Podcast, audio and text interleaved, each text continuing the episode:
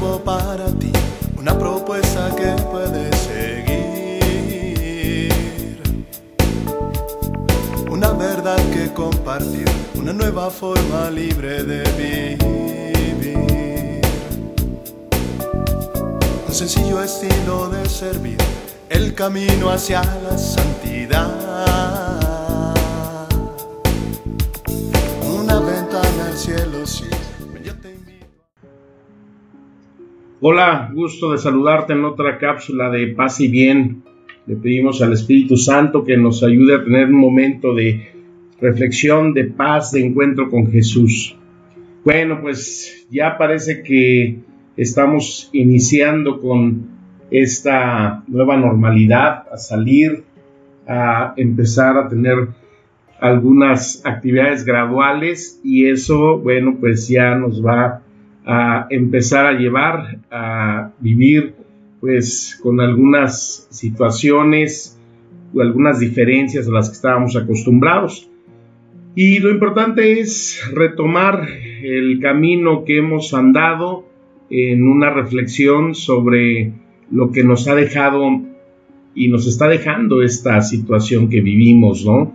El eh, saber que hay aspectos en nuestra vida que debemos de retomar, reconsiderar, revalorar, porque esto no puede habernos eh, pasado de noche, sino que ha dejado profunda huella.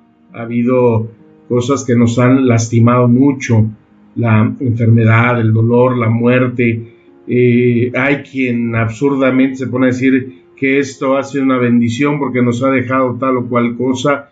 Jamás puede ser una bendición, una cosa que eh, nos ha causado tanto daño y más aquellos a quienes han perdido a seres queridos o a quienes han vivido esta enfermedad, sus padecimientos, sino que hay que retomar las cosas que nos ha enseñado esto, pero ha sido una enseñanza dolorosa, no ha sido fácil.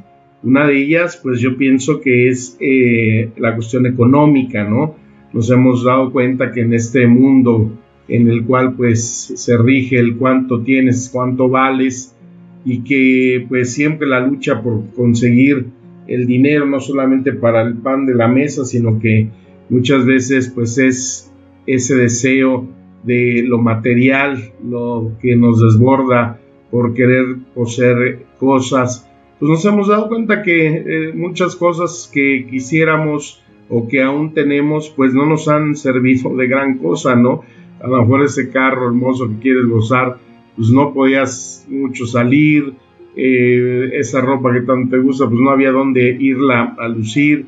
Eh, muchos aspectos que nos han enseñado que lo material pues tiene esa limitación, ¿no? Que hay cosas más importantes de ahora en adelante en las que nos debemos de centrar. Si bien es cierto, pues claro, las necesidades y lo que eh, el dinero implica, pues es algo importante, pero aprender que ya me di cuenta que pues lo material es relativo. ¿Qué es lo más importante eh, a, observar en este eh, aprendizaje?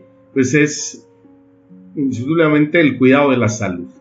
¿No? Todos tenemos miedo a contagiarnos, el ser más precavidos en lo que comemos, en lo que eh, nos educamos para eh, cuidar nuestro cuerpo, nuestro organismo, el saber que si padezco alguna enfermedad crónica, pues la tengo que eh, cuidar, la tengo que mantener en vigilancia y todos esos aspectos nos hacen entonces valorar más la vida, más nuestra salud. Y otro aspecto importantísimo pues es saber que nuestros afectos humanos son algo que también los tenemos que redimensionar, que valorar, a pesar de que pues sabemos que con este encierro en las familias pues a lo mejor ha habido situaciones difíciles, extremas, problemas, peleas, enojos, pero al final de cuentas sabemos que es la familia y que tenemos que estar siempre al cuidado de ella y que ahí el tener ese cuidado unos por otros pues se vuelve una de las prioridades de la vida. A veces los papás ya están que quisieran que los hijos se fueran a la escuela, sus actividades, ¿no? Ya esas palabras que nos decían a veces los papás, te voy a ahorcar, te quiero matar.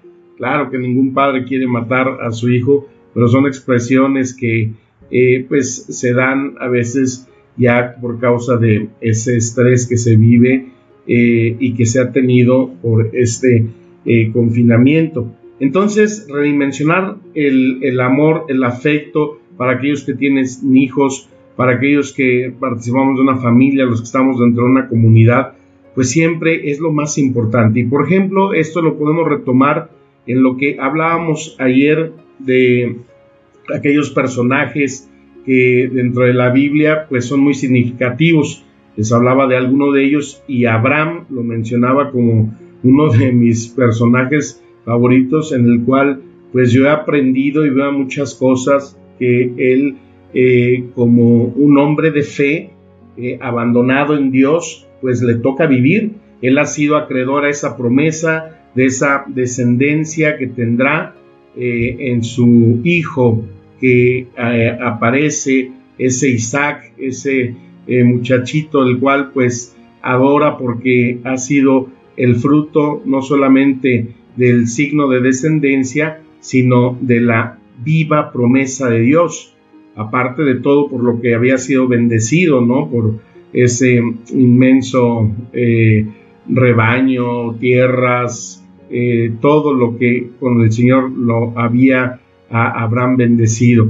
Pero obviamente que todo lo que él tenía, todo lo que él poseía, pues era nada en comparación con el amor que sentía por su hijo. Y aquí viene la prueba eh, más difícil de su vida. Aquí viene ese mandato donde ahí en el capítulo 22 del Génesis el Señor le pide a Abraham que sacrifique a su hijo. Imagínate, ¿no? Eso es lo que les digo. Una pregunta de quererle hacer así a Abraham. Oye, no manches, ¿qué, ¿qué pensaste? O sea, cuando te dice Dios, entrégame a tu hijo, ¿no? ¿Dónde te podrías esconder? ¿A dónde podrías ir? ¿Qué pensarías? ¿Cuántas cosas no estarían ahí en tu mente fraguando? Sin embargo, pues no se hace esperar y él recurre a el caminar de ese monte porque es lo que el Señor le ha indicado. Ve a ofrecerme en sacrificio a tu hijo. Ver a ese muchachito que pues tendría 12, 13 años, donde lleva esa leña sobre sus hombros y donde él pregunta que dónde está el animal del sacrificio. Y aquí Abraham da una respuesta que es muy, muy significativa. Dice, tú no te preocupes, Dios proveerá. Ese Dios proveerá es algo que sale del corazón, sale del dolor de un hombre de fe que a pesar de que sabe que va algo totalmente en contra de lo que él quisiera, él sigue confiando en Dios y él dice, él proveerá. Y cuando ya está ahí ese momento de ofrecer el sacrificio, ese ángel detiene la mano de Abraham y dice, retira ese puñal porque el Señor ha visto tu verdadera fe, tu verdadera obediencia y ahora aún serás más bendecido porque verdaderamente has demostrado tu incondicionalidad, tu verdadera fe y abandono en Dios. Eso es lo que entonces eh, nos lleva a tener el redimensionar las situaciones de fe en la vida.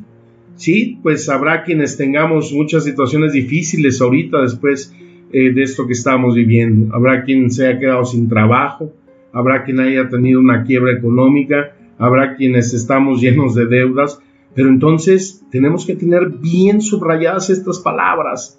Dios proveerá.